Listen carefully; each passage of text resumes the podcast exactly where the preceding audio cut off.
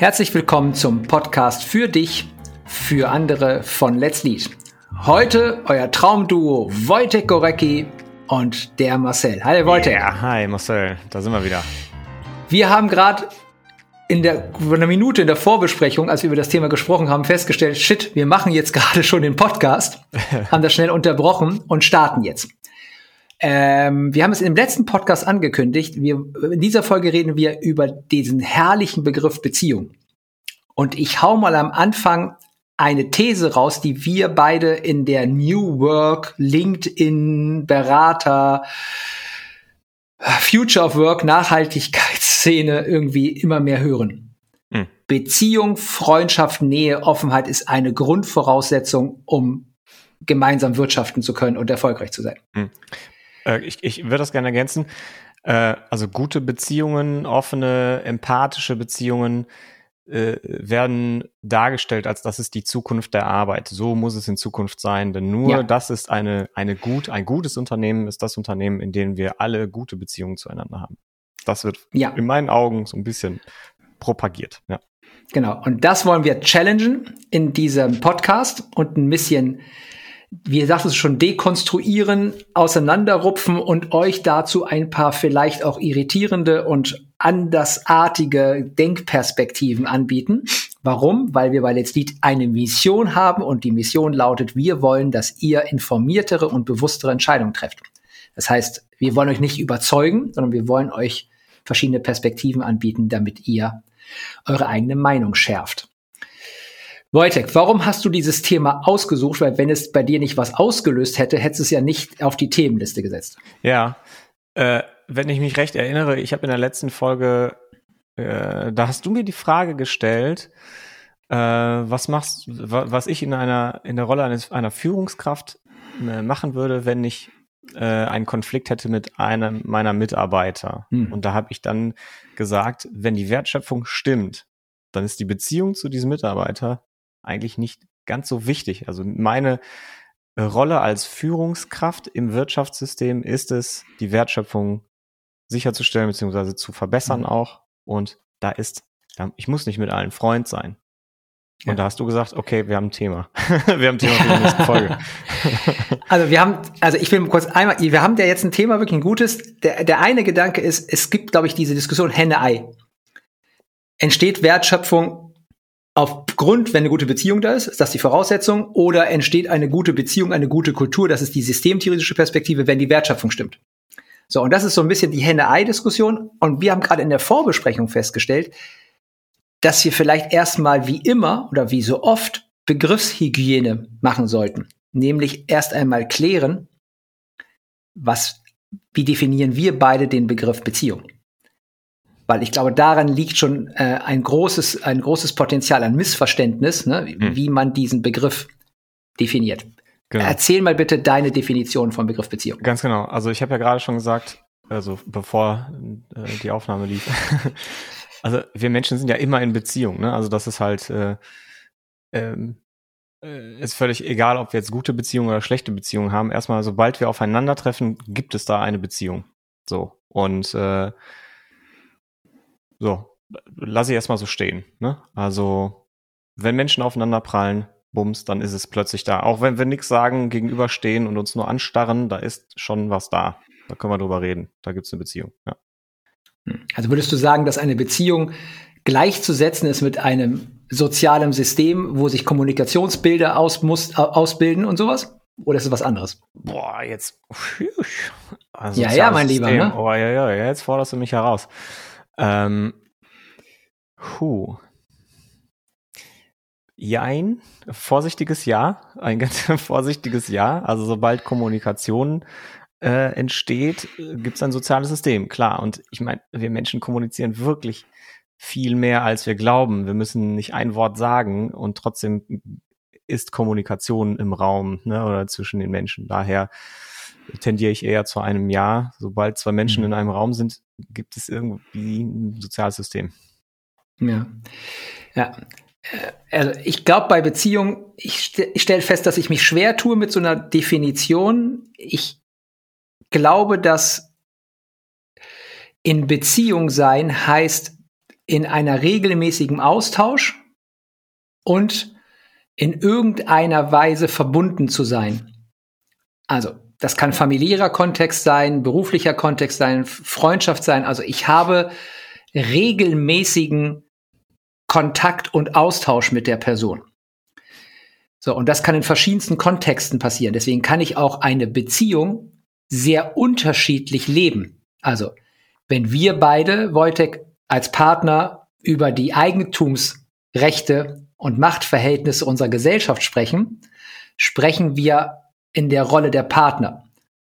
Sitzen wir zusammen beim Kräutertee und reden wir über Non-Dualität, dann reden wir eher auf einer anderen Ebene, eher was Freundschaftliches, wo wir darüber reden, das interessiert uns und bewegt uns. Und das ändert auch was. Deswegen glaube ich, hat es sehr wohl was mit Systemtheorie und den Kontexten zu tun, die unsere Art und Weise der Beziehung, die wir miteinander haben, prägen. Hm. Und jetzt kommt ja dieser Satz aus der heilen New Work Welt, ne, dass in der Systemtheorie gesagt wird, in der Wirtschaft gilt, kauft der Kunde, kauft der Kunde nicht. Und in der Familie oder in der Freundschaft ne, gilt, werde ich geliebt oder nicht, ist Beziehung relevant. Also. Und das wird oft, das geht immer zusammen, weil man das nicht komplett trennen kann. Und in der provokanten Trennung ist ja die Aussage drin, ne, aus der systemtheoretischen Perspektive, Beziehung ist nicht eine notwendige Voraussetzung, also eine gute, harmonische, freundschaftliche, familiäre Beziehung mit all dem, was dazugehört, ist nicht notwendig, um gemeinsam Erfolg zu haben. Genau. Es ist sogar, so, ich, hab, ich, würde sogar das, ja. das Gegenteil damit reinwerfen, nämlich Teilweise ist sogar der Konflikt, was heißt teilweise, ein, also Konflikte sind wichtiger Teil der Wertschöpfung. Also ein Unternehmen, das keine Konflikte hat, wo alles super reibungslos abläuft und keiner sich mal so miteinander irgendwie ja. mal eine Streitdiskussion hat zu einem gewissen Thema, da würde ich sagen, da, aber, da würde ich skeptisch werden. Ja, aber jetzt würde ich dich challengen, weil ich glaube, dass gerade in Beziehungen Konflikte viel genauso häufig auftreten wie im beruflichen Kontext. In, in privat, also so in, in, in familiären Beziehungen meinst du, oder was? Ja. Ja, ja also ich ja, glaube, ja. dass die, ich glaube nicht, ich glaube nicht, dass die Aussage ist, eine gute Beziehung, also eine freundschaftliche, offene, authentische, sehr äh, empathische Beziehung bedeutet weniger Konflikte. Absolut, absolut. Nur andere. Absolut. Ja, wir sollten nur andere und ganz oft, ne, das ist ja auch die Aussage, deswegen glaube ich, sind wir in so einem echten schönen Widerspruchsfeld, ist ja in jedem Konflikt, den man auch rein sachlich führt, immer Beziehung mit drin. Genau. Das können genau. wir nicht rausnehmen. So, genau. Also haben wir diese Ebene Beziehung, also Persönlichkeit und wertschöpfungsrelevante Aspekte sind, vermischen sich immer.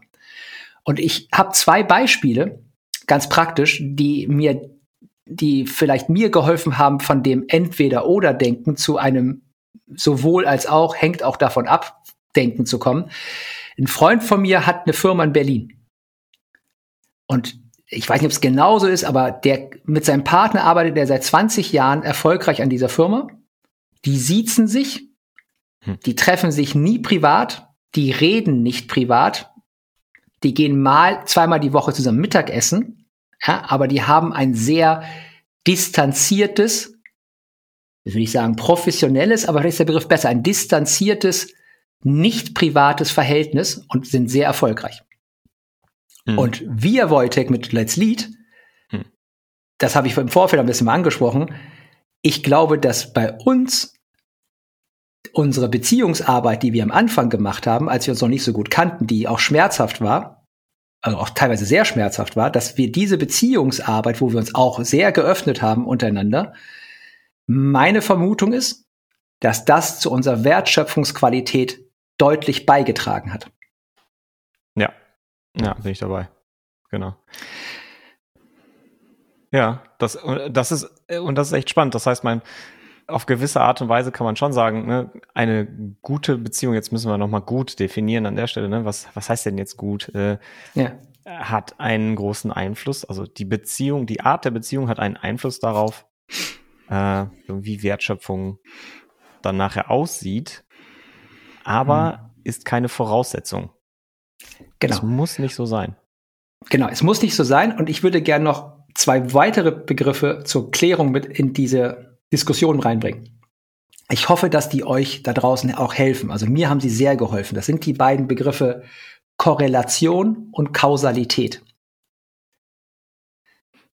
Korrelation ist etwas, wenn zwei Dinge zur gleichen Zeit passieren oder direkt hintereinander, man das beobachten kann. So, jetzt kann es sein, dass ihr, als Beispiel ist in einem Meeting, ja, die Methode A angewendet habt. Also ihr habt jetzt Agile Punkt 7 angewendet. Und das Ergebnis des Meetings ist gut. Dann ist das eine Korrelation. Ihr habt Agile 7 angewendet. Das Ergebnis des Meetings war gut. Jetzt liegen wir menschlich, psychologisch nachvollziehbar immer der Versuchung nahe, daraus zu sagen, das Meeting war gut, weil wir Agile 7 gemacht haben. Das wäre eine Kausalität, die bedingen sich, sind nicht nur zufällig nebeneinander.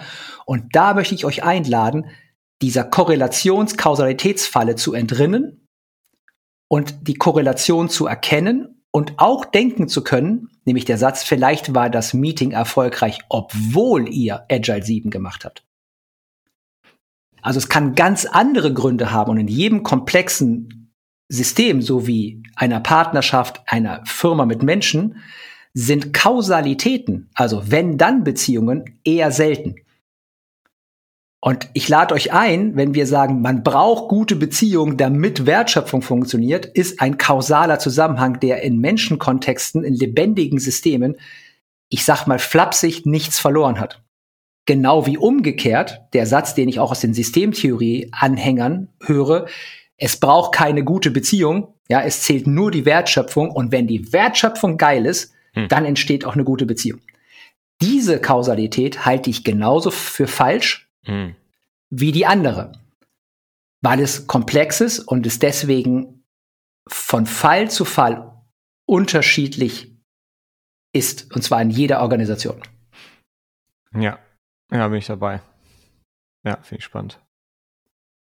Ich hatte gerade einen Punkt, der ist mir jetzt abhanden gekommen. Hm.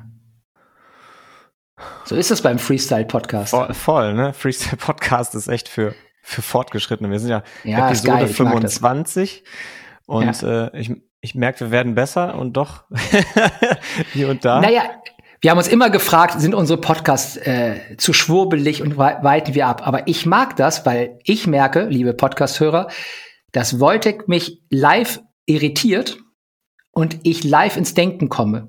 Und mir hilft das, meinen Denkmuskel zu trainieren ohne dass ich mich auf vorgefertigte Sätze konzentriere. Also für mich ist das ein ganz wertvolles Sparring mit dir, auch jetzt in dem Podcast ja. live. Ja, cool. Das freut mich. Ja. Ich habe noch eine Ergänzung zu dem Thema Beziehung. Yes. Es geht meiner Meinung nach viel darum, eine Bewusstheit darüber zu haben, dass wir zwischen diesen beiden Ebenen, ich sage das mal hin und her oszillieren. Deswegen haben wir auch beide Ebenen in unserem Programm drin. Persönlichkeit und System. Mensch und System. Wir sind permanent in irgendeiner Form von Beziehung. Und das richtige Maß zu finden aus Nähe, die helfen kann, sich besser zu verstehen, sich besser zu vertrauen, besser zu wissen, wie der andere tickt, versus einer Übergriffigkeit, ja, du musst dich als kompletter Mensch in die Firma bringen mit deinen Erektionsproblemen und deinen Eheproblemen und deinen Geldproblemen oder was auch immer, was teilweise ja gemacht wird. Du musst dich komplett öffnen, bitte. Ja, du musst alles auf den Tisch legen. Jetzt geht's wieder ums Maß. Das ist mir dramatisch zu übergriffig. Und diese Mischung zu finden, so viel Beziehung aufzubauen, dass eine Sache entstehen kann, die für mich relevant ist, nämlich Vertrauen und Synchronisation von dem, was will ich und wie verstehe ich die Welt und auch die Wertschöpfung. Ja, wir hatten das Beispiel jetzt gerade bei, bei, bei einem Kunden. Das, vielleicht kann ich das in der Runde erzählen. Das ist ganz spannend. Wir haben, mhm. wir haben jetzt den größten Auftrag unserer, unserer, unserer jungen, äh, äh, unserer jungen äh, Entwicklung vor uns. Und ein Riesending und wir denken viel darüber nach, wie wir das tun können. Und der Wojtek konnte an einem Termin nicht, also habe ich in einem Online-Termin, in einer Teamsitzung mit Simone und Christine, unseren beiden Partnerinnen, über die Idee gesprochen, wie dieses Konzept ist. Und in meiner Fantasie habe ich das so klar erklärt, wie ich nur irgendwie konnte. Wojtek hat sich die Aufzeichnung dieses Calls angehört und dann haben Wojtek und ich einen Tag später dazu gesprochen. Und von dem, was ich da erzählt habe, ist was ganz anderes rübergekommen erstmal bei Wojtek, als ich das intendiert habe. So, und erst als wir wieder gesprochen haben und auch nochmal dahinterliegende Begrifflichkeiten und Denkmuster auf den Tisch gelegt haben, konnten wir ein gemeinsames Bild entwickeln. Also ich glaube, Synchronisation, Begriffsklärung, Bedürfnisklärung, was brauche ich gerade, damit ich gut arbeiten kann, sind alles Elemente einer für mich gesunden Beziehungsarbeit in Wertschöpfungskontext. Aber ob Wojtek seine Eheprobleme mit mir teilen muss, ganz ehrlich, das interessiert mich nicht. Ja, mhm. das könnten wir, das, oder ich meine Eheprobleme oder was auch immer, ne? So, das könnten wir auf einer privaten Ebene teilen, aber es ist für mich nicht wertschöpfungsrelevant, dazu privat zu werden. Ja, absolut. Jetzt habe ich meinen Punkt wieder, den ich vorhin verloren habe. Den ja. gefunden. ist jetzt leicht äh, out of context vielleicht, aber äh, das, das knüpft an das an, was du vorhin noch gesagt hast. Ähm, und zwar, äh, ich, ich sehe da auch eine Verwechslung, die oft gemacht wird zwischen, ich nenne es immer Deskript, deskriptiv und präskriptiv. Ne? Also Bücher wie äh, Reinventing Organizations, das ist ja im Moment wirklich sehr populär, das Buch ne, von Frederic Laloux das wird so ein bisschen, ich habe das Gefühl, das wird zurzeit wie die Bibel rumgereicht bei den ganzen Beratern. Und äh, die, es wird dann plötzlich eine, eine kausale Schlussfolgerung gemacht äh, äh, bei vielen Lesern, die sagen, ach so, Thiel-Organisationen, so sehen die aus. Ja, jetzt wollen wir auch eine Thiel-Organisation werden. Der, der Fehler, der dann aber gedanklich gemacht wird, ist, dass das Buch nur beschreibt und nicht vorschreibt. Ne? Also deskriptiv und nicht präskriptiv. Wenn ich jetzt also hingehe, ein, eine, sozusagen eine Dokumentation nehme, wie die Welt aussieht und versuche das jetzt nachzumachen, ja, dann ist das genau falsch herum gedacht. Es ist keine Anleitung, sondern es ist nur eine Beschreibung, wie es ist. Ja. Ne? Und das beobachte ich halt bei vielen Unternehmen, die gerade sagen, wir wollen eine Thiel-Organisation werden, wir wollen eine lernende Organisation werden, eine äh, soziokratische. Ne? Also es wird immer so eine Art Fahne hochgehalten mit einem großen, dicken Begriff drauf. So eine Organisation mhm. wollen wir werden. Und dann fragt man sich ja, wie kommen wir da hin? Und dann, mhm. wenn man fragt, was ist das eigentlich? Was, was stellt ihr euch unter diesem Begriff eigentlich vor? Dann merkt man, wie weit diese Vorstellungen eigentlich auseinander sind. Und da zerfällt ja. eigentlich dieses ganze Ding. Und ähm, ja, ich meine, ja. wir entfernen uns ein bisschen von dem Begriff Beziehung und Wertschöpfung. Naja, ich führe mal wieder, probiere mal wieder zurückzuführen. Ähm, vielleicht machen wir am Ende jetzt mal so eine kleine Zusammenfassung und sammeln mal so jeder so zwei, drei Punkte von Beziehungselementen, die wir für die Wertschöpfung für relevant halten. Also ich, ich, ich füttere meine Gedanken jetzt aus unserer gemeinsam, auch unserer beiden Beutig Entwicklung aus den ersten Treffen. Was hat mir geholfen, mit dir besser Wertschöpfung zu erzeugen? Und eine Sache halte ich für ganz wichtig in der Beziehungsarbeit im Wertschöpfungsraum das ist die Klärung von Begriffen. Was meint ihr mit dem Begriff Strategie, Vision, Ziel, Kooperation, ja, Holocracy, was auch immer, also, dass wir über die wichtigsten Kernbegriffe in der Wertschöpfung uns einig sind, was meinen wir damit? Hm. Ich glaube, da passiert schon ganz viel, wenn man das synchronisiert und auf einen Nenner bringt. Das andere ist, dieses Spannungsfeld Individualität versus Gemeinschaft. Was will jeder und braucht jeder aus der Wertschöpfung für sich? Was brauche ich, damit ich gut Wertschöpfung erzeugen kann? Ja, und das kann sein, ich brauche einen ruhigen Arbeitsplatz und keinen lauten. Ne? Ich kann alleine besser arbeiten, bis hin dazu, ich äh, mag Konflikte nicht und also was immer ich meine zu brauchen, damit ich gut Wertschöpfung betreiben kann. Und auch das Negative, was fuckt mich ab, was bringt mich total raus, so dass ich nicht arbeiten kann. Wir beide wollte, ich haben ja oft das Thema Planung, Struktur. Hm. Ja. ja. ich mache mal zwei Schubladen auf, ne? Ich Freestyler, du etwas strukturorientierter, ne? Und das, ja, so. Und auf mhm. anderen Ebenen ist es genau umgekehrt, ne? Und da merken wir, dass es manchmal Irritationen gibt, weil wir Dinge unterschiedlich interpretieren.